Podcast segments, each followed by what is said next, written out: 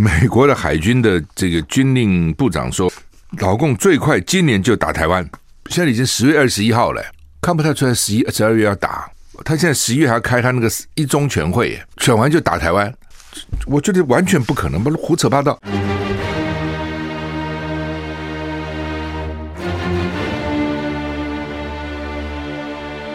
赵少康时间，吃喝玩乐骂，和我一起快意人生。我是赵少康，欢迎你来到赵少康时间的现场。台北股市现在跌六十五点哈，嗯，每天都在跌的，昨天跌哈还好嘛，昨天后来跌三十三十点哈，可能是国安基金进来了哈，昨天说一直拉抬台积电嘛，否则开盘跌蛮多的哈。他们都是拉尾盘了，很像汇率什么也是这样啊，到尾巴的时候拉一拉啊，表示我今天没跌那么多啊。现在跌六十九，昨天跌三十。那美股道琼跌九十点啊，小跌零点三个百分点哈。S&P 五百跌零点八个百分点，纳斯达克呢跌了零点六一个百分点，费城半导体小涨，中涨零点六九个百分点。欧股三大指数都涨啊，法国涨多啊，涨零点七六个百分点。另外呢，英国、德国小涨零呃涨零点二个百分点。台股跌七十三点哈，今天十月二十一号，十月过了三分之二了哈。白天台湾各地及澎湖、这边、马祖是多云到晴了哈，沿海地区可能有八到九级的强阵风。长浪发生的几率要注意哈，然后我们看温度，北北基二十一到二十七度，降雨区的二十到五十；桃竹苗二十一到二十九度，降雨区零到二十；中彰投二一到三十一度，云嘉南二一到三十二度，高屏二三到三三度，降雨区都是零；宜兰二六二零到二六度，降雨区的百分之八十；花莲二二二九，降雨区的百分之三十；台东二二三到三十度，降雨区的百分之二十；外岛二十到二十八度，降雨区零。所以我们看西海岸温度慢慢高起来了哈，连北北基最最最高都有二七、二十八度啊，高频最高就有三十三度了啊。今天、明天好像温度又高了哈。那降雨几率就是东北风吧，就是东北啊，北北基、宜兰哦高啊。那其他地方就还好啊，降雨几率不高哈。台股现在跌七十点哈，今天各报也放在头条了哈。特拉斯辞职，英国保守党党魁提名启动，目前没有人宣布参选。一定会有人参选的啦，哦，这个首相还是蛮吸引人的啦，哈。那问题只是目前情况真的是不好，一方面俄乌还在打仗，一方面经济情势也不好啊。然后呢，这个能源危机各种问题啊，那你这个时候要接啊，这个是理论上这个时候要接，你就要是那种权力要比较集中，就是我要做什么我就可以做啊，但是又很困难哦。你在国会里面有在野党。哦，虎视眈眈想把你干掉，然后呢，内部有自己执政党的议员，你看他们那个议员也很凶的哈、哦，这不像我们，对不对？你看我们民进党执政，我们的立委也都乖乖的，特别是民进党立委都乖乖的，都听话，没有到现在为止，你看蔡英文六年哈，没有一个法案民进党要主张的通不过的，没有个人事啊，这个委员那个委员这个什么通不过，没有通不过的，监察委员什么没有给通不过的，啊，都乖乖听话，跟小猫一样啊。那英国就不是这样，你看哦，不爽这个就辞职不干了，部长都不干了，不爽那个辞职不干了，就算被你逼辞职呢，还要给你封辞职信，信你要写清楚哦，是你逼我辞职的，你逼我辞，你也应该辞职啊，你怎么不辞职呢？哦，就前天下台的内政部长不就这样吗？你也该辞啊，哦，然后呢，党里面的议员经常有各种意见，所以也不好干。当然了，现在的现在的首相的困难在哪里？哈，从你这边就看得出来。就在那个脱欧了，对不对？你就要往前走嘛。那他脱欧公投在意外中就成真了，嘿嘿，最后很多时候认为说不可能会通过了，那就提出来吧，当个当个挑战吧。咦，真的表决就过了，公投就过了，一过了你就得推动啊，哦，然后一拖以后，很多跟欧盟有关的企业就搬走了，就我不要放在英国了嘛，可能跟税的影响啊，各方面的影响。所以就移走了，那对英国经济影响就很大了。然后呢，英国在外交上一向跟着美国走，血浓于水嘛。哦，原来是美国跟着英国走了，但是美国大了，所以就英国跟着美国走。尤其前任那个江省首相江江省，完全像美国的小弟。好，那你就去制裁俄罗斯嘛。那你制裁俄罗斯，俄罗斯不会反制裁啊，他就白白给你打，他就切断你的天然气啊、能源啊，就搞这个啊，制裁你们啊，价钱就高了嘛。这这东西就是说哦，不是只有你会出招，人家也会出招然后呢，能源价钱一贵，那完了，百货齐涨，百物齐涨，就反打到英国嘛。那你们这些国家跟俄罗斯还不太一样啊。俄罗斯普京当选就稳稳在那个地方啊！你看西方，你讲多少次他会下台，会被人暗杀，会倒，这没有啊，还在那里啊。但是你们自己们倒了不少人啊。为什么？因为你是民主国家，舆论们要骂你就骂你啊，对手要干你就干你啊，你自己人要修理你就修理你啊。你跟俄罗斯的体制是不同的。同样，你打我一拳，我打你一拳呢，你打他一拳，他能够忍得住；他打你一拳，你就倒了。现在情况就这样。所以呢，那这个特拉斯呢，他就。我昨天讲过，他竞选的政见就是减税啊。他这他跟那个前任的财财长哦，最大的不同就是人家说要加税，他要减税啊。那个叫做苏纳克哦，前任才才说他是有可能回来再选的，他是要加税啊。所以特拉斯也没错啊，他的政见就是减税啊。你们就选了他当党魁啦，然后他就是首相啦，因为内阁制国家党魁就是首相啦。哦，执政党的党魁就是首相了，他就很快的就要减税啊。执行他竞选的承诺，他不减，你不是要骂他了吗？说你不是要减不减呢？他一减就惨了哦，这你也很难想象，他的减税呢，好像是给有钱人先减，给那个高所得先减。事实上也是了，你减税就给一般人减，一般人根本没交多少税啊，你要减什么东西呢？一般人基本上，比如像台湾，所得税百分之六十人是不交的，你很难想象，对不对？我们常常说，我们纳税人这样，我们纳税人这样。我们纳税人只有百分之四十啊！我讲的纳税是所得税了，薪资所得税了哦，薪资税百分之六十，因为它这个什么，它有个最基本的门槛嘛。然后这个扣那个扣，这个扣那个完了以后，百分之六十人是不交的。大概百分之八十的所得税哈，全部交税，大概就那前百分之十、百分之二十人交的。当然，你也不能说我们没有交税。我我也讲过，你的加值型营业税，我们每个人都得交。那百分之五，我们买任何东西就被扣百分之五了，这要交的。啊，你车子啊，什么燃料费啦、牌照税啦、进口进口买进口东西进口税啦，什么其实也是中华民国万岁万万岁各种税啊。只是有些你嗯不觉得啊，你都没吃个饭，人家也要交百分之五的营业税啊，你中间也交了百分之五，不是没有啊。你看不到的，你就是算了。那所得税你看到，他就给你减了减了，觉得我减了减了啊，很高兴。其实他其他税，土地税啊，买卖房的房屋的增值税啊啊等等一堆，对很多的啦啊。呃，他就减税呢，他就要给富人先减，这一下子穷人就是不爽了。为什么减他的税啊？哦，没加他的税还减他的税啊？啊，这不爽。第二个就是他要减四百五十亿英镑的税。那这个措施一来以后呢，这些金融机构不买单，就说你一减，你的财政不好嘛，你还去减，你政府的收入就不够，你就要欠更多的债啊。现在英镑就贬值了，英镑一贬就要命了，一贬呐、啊，这个就造成它金融很大的混乱哈。所以呢，国债利率也暴跌了啊。他的中央银行就赶快进场要救他的这个金融市场，因为就混乱了啊。然后他里面人就开始不满意了，就开始攻击他。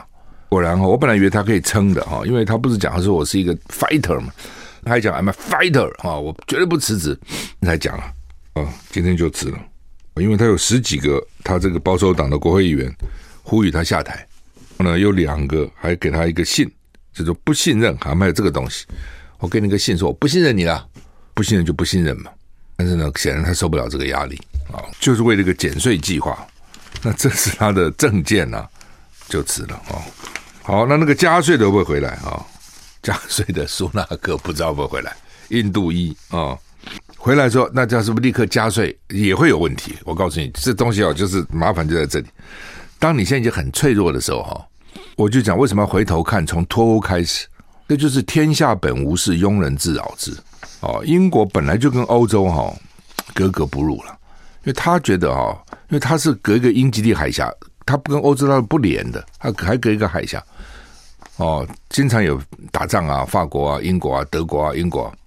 你看，人家用欧元，他是用英镑啊，他并没有用欧元了、啊。人家德德原来马克，德国马克什么，法国什么都改个欧元了、英国还是我们到欧洲去，他是用英镑啊。我现在抽屉里还不少英镑哦，上次去欧洲换了英镑，没没换回来哈、哦，这样变。那所以呢，呃，他觉得脱欧很多人支持嘛，不要跟你们欧盟搞一起，我干嘛承担你们的责任，还背一堆你们的这个规矩啊什么。法律啊，一大堆。可是你知道，一弄以后，你自己经济也不够哈，实力不够哈，包括北爱的问题啊等一堆问题又跑出来了哦，所以本来就已经很麻烦了，你这是乱中加乱啊。I like 103, I like radio。我是赵浩康，欢迎你回到赵浩康时间的现场。台北股市现在是哎涨了啊，又跌了，哎，在平盘了啊，刚涨一点，现在跌六点。特拉斯啊，当时就有人说他可能是干不高。干不到圣诞节，就没想到呢，十月底都干不到哈！真的，英国这个真的是政坛惊奇哈！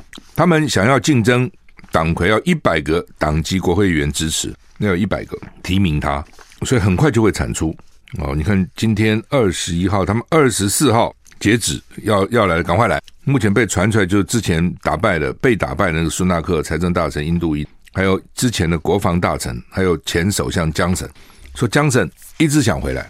他被迫辞职还不讲说这是全世界最好的一个工作，我很遗憾了，他离开了啊！看起来很 enjoy 哈，他这个工作他觉得很享受。那他不过他如果回来也很好笑，就是说他才下台没几天又回来了。从某个角度也看得出来，保守党好像没什么人了。这个国会议员里面呢，真的是够资格的其实不多了，看起来哈。所以大家观察吧，蛮有趣的哈。那如果到了二十四号下午两点，只有一个人有一百个人提名他。其他都没有，就不用投票了，他就是了。有两个人以上才要再再继续竞选。美国的海军的这个军令部长说，老共最快今年就打台湾。现在已经十月二十一号了，看不太出来十一十二月要打。他现在十一月还要开他那个一中全会耶。你看其实党都差不多的，现在是党员选党代表，党代表就选中央委员，类似这样，中央委员再去选中常委。哦，他们叫装政治局委员，民进党也差不多，哦，几乎都都一样哈。台湾真的不是台湾，就是整个政治就是这样，你学我，我学你啊。那据说都是从列宁式的共产党来的，好，好，那所以他现在在开这个二十大嘛，就是党员代表大会。二十大开完以后，他就要开一中全会，就选出来的二十大选出来中央委员的一中那个中的会，那时候在选他们的总总书记啊。哦，什么常委啊，这那个政治局的常委啊等等，所以选完就打台湾，我觉得完全不可能，不胡扯八道、胡说八道、乱扯一通。就现在哈、他就在比，你知道吗？哦，就是说，老共就比狠，老公会打台湾啊，美国老公会打台湾哦，然后呢，这个原来是说会打，大家不相信，现在会打，大家相信了。然后呢，再来呢，就什么时候打哦？那葛莱仪不是说吗？葛莱仪说，二零二七年已经深入美国人的脑海。他们一直讲二零二七、二零七。我发现老美哈其实蛮天真的了哈。这也不是天真啊，他反正他就是这样。就是说呢，第一个老美比较相信别人哦。就是说我们呢，我们跟老美不不同在哪里哈？基本上我们对不认识的人哈，我们先把他当成坏人。这个人为什么对我这么好？这个人为什么跑来跟我讲话？他是不是要骗我的钱？他是不是要干嘛我？我们是先，那我不认识他，他讲这个话，他是不是骗子？他讲话诚不诚实？我想跟这个中国人几千年哈逃难，一次逃这，包括早先到台湾的这个早先的这个先民移民，也是因为大陆生活太苦了，他才漂洋过海过来。哦，就说受到很多的的环境的压力，哦，所以基本上是很保守，防卫性很高的。这是我们老美不是，老美地大物博。哦，然后呢，他们先把人看成好人，你讲什么他都相信你，先把你当成好人，先相信你。但如果他后来发觉你骗他，他就不相信你了。我们是先不相信你，然后发觉，哎，这个人没那么坏嘛，哈，哎，他还帮助我，哎，他真的对我不错，哎，哎，他真的没骗过我，哎，哎，这个人慢慢慢慢你就对他卸下你的防御。老美是呢，先认为你可以，先认为你不你是诚实的，然后你骗他，被他抓到几次以后。不要几次，一次就够了，他就不信任你。那大陆呢，喜喜欢讲大话嘛？啊，我不知道为什么喜欢在在这方面喜欢吹牛，或是或是他定自给定的目标，什么二零二五要怎样了？二零二七习近平下令了，大陆要攻台的能力了，老美就真的信以为真了。你日子都讲出来了，你习近平天天讲二零二七要大家准备好啊，那就是二零二七了嘛，就是二零二七了。哦，所以老美现在就认为说，这是你习近平讲的二零二七啊，对不对？所以你看这个海军司令、海军这个什么军令部长讲，他说他已经观察很久了，老共讲的话都会提前的，就就老共讲很多事情，我比如说三年后要干嘛？哎，他经常提前了，提前达到他目标了，所以他的结论就是这样。习近平既然讲二零二七要大家准备好攻台，那二零二七他就是有能力了。但是老共经常呢比他讲的更提前，所以就可能二零二五嘛，甚至可能二零二三呢，甚至可能二零二二就今年年底啊，他是这样推来的。你我们比较了解东方，了解这个，你就说，那大陆讲这话是真的假的？真的是要干吗？接着回来。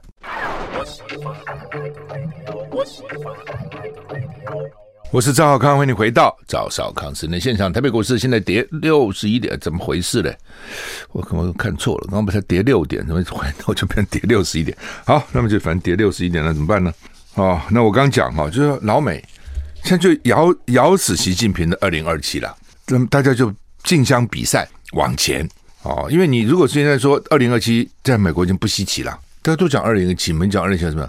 二零二五，哎，你看就你看他讲二零二五了，二零还不够，二零二三就是明年就要打了哈，二零二三今年年底就要打了啊，才有新闻嘛。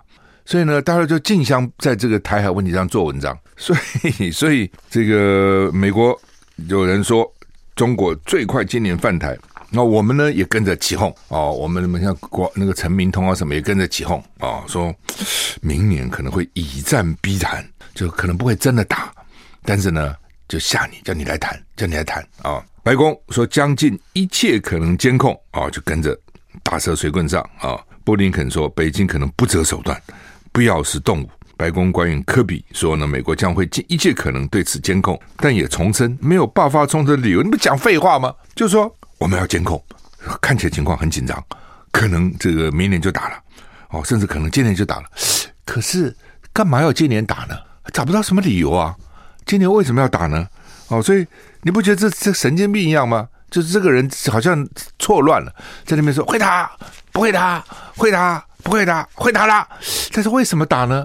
好像不知道啊。哦，他就他自己在那边自自自言自语哈。美国海军军令部长吉迪尔上将指出，中国最快今年可能入侵台湾，美军必须准备应，凸显华府对北京犯台意图的高度警戒。国务卿布林肯接受媒体时重申，北京希望加速统一，可能不择手段，包括利用胁迫，甚至必要时动武。比如布林肯也说，美国将竭尽所能确保确保台湾防卫能力。多年来，美国在台湾议题上有基本理解，也就是不管北京跟台湾之间分歧如何，都会以和平方式解决。但发生了改变，北京希望加快统一。他也再次提到，台湾制造半导体如果遭到中断，将重大冲击全球经济。白宫国安会战略沟通协调官科比说，美国不乐见片面改变现状，绝对不愿是因为武力而改变，但强调美国将尽可能监控。也认为台海没有爆发冲突的理由，就整片就老美这边自说自话哈，就就说到底谁改变现状？大家现在互互赖哦，老美台湾就是大陆改变现状啊，大陆就是美国改变现状，台湾改变现状啊，反正扯过来扯过去，其实双方都改变了现状，因为本来这个现状就是一个动态的现状。我们常说维持现状，台湾大部分人喜欢维持现状，但这个现状并不是一个一成不变的现状，它还在一个动态在改变的现状哈。这个香港人不是到美国，呃，到这个英国哦，中国驻英国 Manchester 的总领事馆去抗议，然后被抓进去暴打。大大陆外交官承认我们打的，但是你怎么打人家呢？我是出于职责，尽我的责任。谁叫他在我前面闹场？意思是这样啊。那另外呢，这个他的这个总领事总领事叫做郑熙，太太阳川那个晨熙那个熙。哦，陈哦，郑熙元啊，不是不是郑熙，郑熙元还加一个原来的元，草原的原，郑熙元收访是不是施暴了？他指控这些人伤害我的国家跟我的国家领导人，所以我们打他是我的责任，不打他我就失职了。记者就说：难道这也包括拉扯抗议人士的头发？郑熙元说：是啊，哦，而且说呢，任何外交官。遭遇类似的情况，都会出于职责这么做。而且你们这些抗议的人士威胁我们领事馆人员的生命安全，所以郑熙元的说法等于承认施暴。头发被拉扯的是在英港人组织捍卫港人阵线的成员 Bob Chan，他是前天出席对华政策跨国议 会联盟 IP IPAC 在伦敦举行的记者会，他说他对中国驻外机构人员在英国境内施暴感到震惊。觉得觉得中国的行为是非常的野蛮。是啊，啊，那天我就讲很野蛮哈。中国二十大当天有六十个旅英港人在中国大陆驻曼彻斯特总领事馆外用和平抗议，突然数名人士自领事馆走出，破坏抗议的道具，双方爆发冲突以后呢，一度有抗议民众遭拖入领事馆围殴，还好呢，有英国警察赶到现场把他们救出来。那最近呢，有广传的现场画面显示呢，这个总领事呢郑熙元当天不仅在旁观，而且参与了暴露 暴力冲突的过程是怎样？啊他下去打。郑熙元接受 Manchester 的晚间新闻采访，承认他是其中一位自领事馆走出来的人，但是坚称自己是被卷入暴力冲突。他说呢，抗议口号跟道具极度冒犯，意在挑衅。抗议口号包括“天灭中共”哦。还有看不太懂这个字啊，什么或什么老母哈，老母是妈妈了哈，或什么，反正就是难听话吧啊。道具则有脖子被绳索套住的中国国家主席习近平的画像，就是呢，把习近平画像用绳子把习近平的脖子套套起来了，这样，所以他觉得是严重冒犯哦，这不打你们还怎样哈？嗯，他原来是说他没有攻击任何人，而且举举措平和，嗯，反正啊，就是说他最后就承认了啊。嗯，他说他曾经很礼貌，请他们呢把布条什么拿掉，但是这些人不听，而且他也也被攻击了，有可能啦，双方冲突嘛啊，那警察也没保护他，他只好自保。嗯，不过就是你这你是总领事啊，总领事这蛮地位蛮高的哈，这个地位其实，在外交里面地位算是蛮高的，大使啊、公使啊，然后各地方总领事馆总领事嘛哈。他说他现在呢身体跟精神。不是他了，那个 Bob Chen 说精神跟身体都受创，反正双方都说自己受伤了。I like 103, I like radio。我是赵小康，欢迎欢迎你回到赵少康生的现场。台北股市现在跌五十二点哈，就大陆这些外交官哦，看起来是蛮野蛮的哦。他们比如说驻法国，法国国会议员不是要到台湾来吗？他们驻法国的大使就写信骂这些国会议员：“你们干嘛到台湾去啊？他妈的！”他搞得法国我也很生气啊！你管我，管那么多，对不对？尤其民意代表，谁管他？谁管不了他？除了选民管得了他？你骂我，他们这样干的哈，他也无所谓哈。因为什么呢？我觉得他不是给你看的，他是给他老板看的。哦，我在国外凶，尤其中国人觉得我不能丢了面子啊，面子很重要。对不对？这个在国外特别不能丢了面子，丢了面子就是丧权辱国，怎么样我都要表示我很凶悍。所以呢，这个才是表示呢，这个我这个这个血耻了啊，血了我这个八国联军的耻辱啊！你看，现在我终于是强起来了，不再受你们欺负了啊！不但呢，这个不受你们欺负，我还打你们。对不对？你们敢还骂我们？他打你们啊！你们这些香港人跑到英国来啊，靠着英国英帝国主义保护，打你们就打你们，怎样啊？我不打你们还得了吗？对不对？那回去呢？到国内他可能就是英雄啊，媒体就赞美他，长官也肯定他。你委屈了，你委屈了啊！等等，如果他这边示弱了啊，回去就变狗熊，搞不好也被关也也没了啊！所以不能示弱的。就就这种心态，你你想就是这样。那国外人外国人就觉得你们这是很野蛮嘛，对不对？你这是搞什么东西啊？跑这边打人？那你以前弱也就算了，就你以前哈、哦、穷嘛，啊落后嘛，经济不好嘛，哎呀，所以你现在不，而且你你也这个跟美国有一点并驾齐驱啦，哦，所以你应该是斯文有礼啦，不应该再像以前那样了。不过呢，我昨天看了另外一个联合报今天的新闻，把我笑死了，就二十大。他们有外交记者会嘛？就你开了二十大，对不对？很重要的会啊，所以要开记者会。然后他们昨天就举行外交主题记者会哦，他由这个中共外交对外联络部副部长沈培丽跟马朝旭出席，还有提问，开开放十个提问，你们问十个问题啊、然后呢，八家都是大陆的媒体，谁给你们外国媒体问啊？就两家外国媒体。那你想，两家外国应该是美国什么？什么《纽约时报》啦，《华盛顿邮报》啦，《CNN》啦，对不对？或者是什么 Fox 的？No，这两家呢是叙利亚跟印尼的媒体。我也开放外国媒体啊，有啊。印尼不是国家，人家也一两亿的人口，哎，伊斯兰大国，哎，怎么不能给他问呢？非要给你美国问呢？我就给印尼问，那怎样？叙利亚我不能给叙利亚问，对不对？外国媒体只有你美国叫日本叫做外国媒体啊。所以呢，美国也没有问想提问也没有，欧洲想提问没有，日本也没有，韩国没有，台湾也没有。台湾记者想问也不给你问。那而且呢，他们还讲不信邪不怕鬼不怕压哦。我以前就常听到不信邪不怕鬼了，现在还不怕压不怕你压我们，就你知道这就是中国人的心态，就是说你们要压我们了，你们是鬼哎，你们是邪。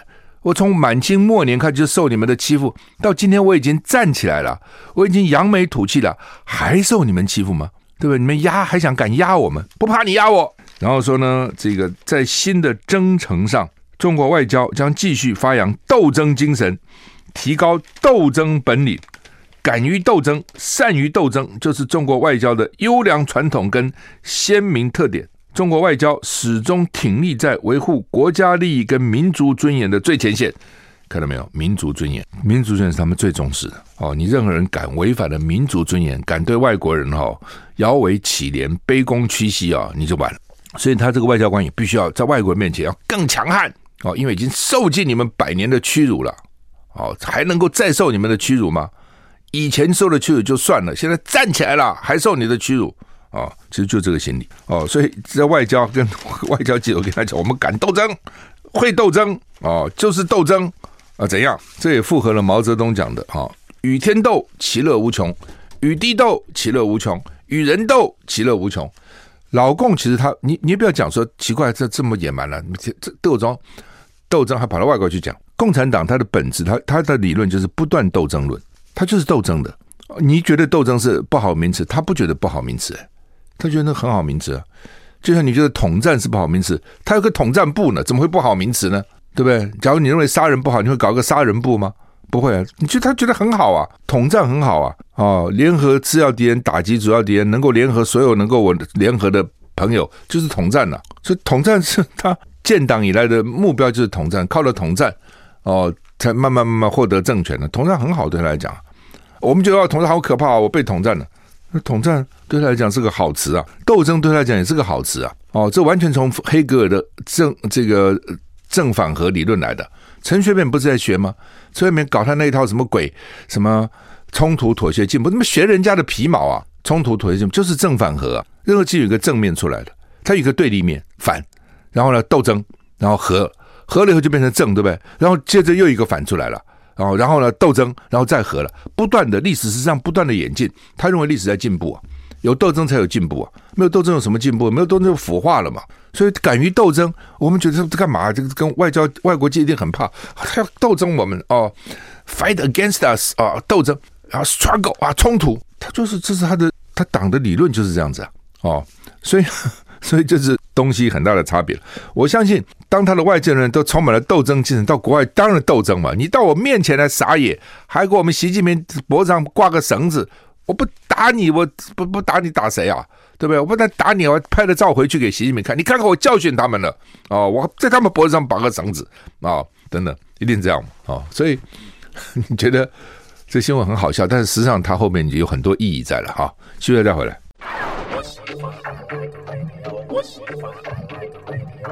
好，那么因为中选会说确诊就不能投票哈，因为现在每天确诊还是不少，三四五万不一不等啊，有的多就将近五万、四万多、三万多，还不算黑数了哈。那说呢不能选，那就有人说选举是是宪法赋予人民的权利，人怎么会不能让人家选？而且你这样哈，七天，假如说现在是确诊要七天嘛啊，那一天假如说是四万，就七十二十八。五万就七五三十五，所以他们估算会有三十万人不能去投票。那当然了，就是说有人确诊去投票，传染给别人，这样也不好。那你就有没有办法确诊者就开一个开一个这个专门的窗口呢？哦，比如说就是多多一个嘛，比如他们很多人用学校了哈，多一个教室，确诊就到那个教室去，这样跟人家隔开哦，或是就就是说你总有一个方式了，让这个确诊他也能去投票，但是又不会传染别人，又不会影响别人。有没有办法这样哈？有没有办法做到这个两边都顾虑到了？我觉得可能要去想一想。不是三十万人也蛮多的，但另外就是说，还有一半呢，三十万人确诊不能，还有一半三十万确诊是黑数。我判断都有一半，他根本不会去告诉你他确诊了，那他就可以投票。哦，那你说这些人他不要去讲不就好了吗？他可能有他的各种理由嘛，他可能保险了，他可能要请假了，他可能要拿药啊，哦等等之类的啊、所以每个人状况不同。另外，乌克兰说现在已经全国限电哦，那换句话，之前都没限电，打了这么久了，从二月打到现在哈、哦，为什么之前没有去打他的那个电厂了？哦，这所以我开始讲，我说他们这个战争打得也很奇怪啊。比如说那个核电厂泽波罗热吧，俄罗斯打下来以后呢，乌克兰人继续操作这个核电厂，就是还继续 run 啊。那电给谁用呢？电给乌克兰人用。那欧洲很多地方的电还是乌克兰供电给欧洲邻近的国家，它发电大概还还充足啊，给欧洲这些国家。那因为最近他们不去炸克里米亚的桥吗？然后一直反攻吗？哈，好像效果还不错。说俄罗俄罗斯大概就火了，就说好好的对不对？他就打嘛，你干嘛搞我炸我桥呢？等等，大概就火了。哦，所以呢，我就炸你电厂，所以最近开始炸他的电厂。那这一炸，有四成的电厂都被毁了。所以他们这个仗打得很奇很奇怪，比如两岸如果开战，我就在想说，那老公会先打什么？他可能先打你的军事设施嘛，啊，你的机场的跑道啦，哦，你的这些什么什么飞弹基地啦，等等，反正这些嘛，一定一定是这样嘛，先把你这些摧毁，让你没有制空权。那也有可能就会打你的油厂、电厂，就你的公共设施，造成你的混乱。哦，一定是，只要我们想，一定是先打，他没有，他没有打。俄罗斯并没有打这些地方哦，而且看起来也没有特别去打平民，所以呢，开始的时候平民死伤并不重，但是现在开始是不是会改变？大家在看打电厂就是一个不好的一个讯息，对不对？你等于去打到人家民生用品，而且要冬天了，乌克兰现在已经全国限电了。那不但如此，泽伦斯基还说说呢，乌克兰重要的大坝都被放炸药了，哦，这坝炸掉很严重哦。泽伦斯基说，俄罗斯在乌克兰南部一座重要的大坝放置炸药。摧毁大坝意味着大规模的灾难哦，他当然呼吁全国要全球要制止了。泽伦斯基指控俄罗斯在乌克兰南部一座重要大坝放置的炸药，如果研究受损，可能有八十个城镇会被淹没哦。那泽波罗热核电厂可能没有办法冷却，也可能呢剥夺了整个乌克兰南部的供水，包括克里米亚，因为坝没有了就没有水了，那个坝就是水库嘛，水库才有坝嘛。对不对？那水库的水通流下来，就可能淹没下游下游的城市嘛。那另外呢，大家没水喝了哦，没水喝了，没水去冷却了，所以扎波罗日核电厂呢就可能受到影响。这我也不解。通常核电厂都盖在海边，你看我们核一、核二、核三、核四都盖，为什么海水冷却？那显然它可能不是靠海水，可能还是要靠水坝的水去冷却啊。哇，那个水量很大。有报告指出，莫斯科计划对大坝发动攻击。认为产生的洪水可能为俄军从赫尔松部分地区撤退时时提供掩护啊，因为大坝就在赫尔松东北七十公里的地方。那到底会不会？我觉得应该不会了。我觉得去打人家的坝，这很恶劣的哦。这就就像那个时候呢，台湾好像谁啊，就讲说，我们如果打大陆，我们把三峡大坝把它给炸了哦。是不是刘太英？我忘了哦，不敢确定哦。就把它给炸了，看他怎么办哦。那这一下子长江流域的遍地洪水，看你怎么挡啊？等等。但你这样做哈，人家报复你就有理由了。哦，就是好，你这样干我哈，我就报复你。就像说你把我克里米亚大桥给炸了，我就炸你的电厂。那你要怪我吗？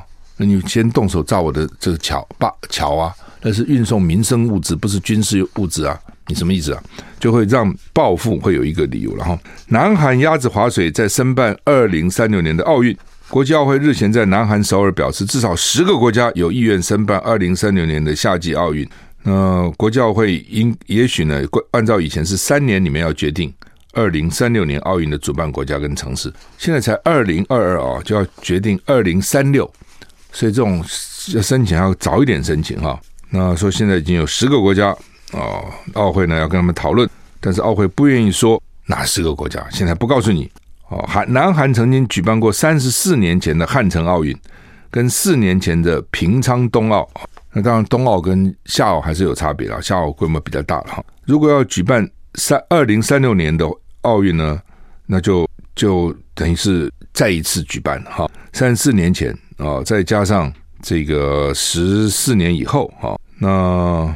釜山也可能代表南韩申请哦，那南韩很低调了哈，有意愿的哈。南韩表示有，还有德国、埃及、墨西哥、印度、英国、匈牙利、卡达、印尼、西班牙、俄罗斯跟土耳其但英国不是才办没多久，我不认英国现在可以办，因为英国现在搞这么一塌糊涂还办啊？那个首相都敲不敲不定是谁了哈，等等哈。俄罗斯我认为现在不会给他了，哦，现在俄会给俄罗斯吗？我打乌克兰还给俄罗斯哦，所以应该也不会了。好，那么我们今天就讲到这里啊，祝你有个愉快的周末，再见。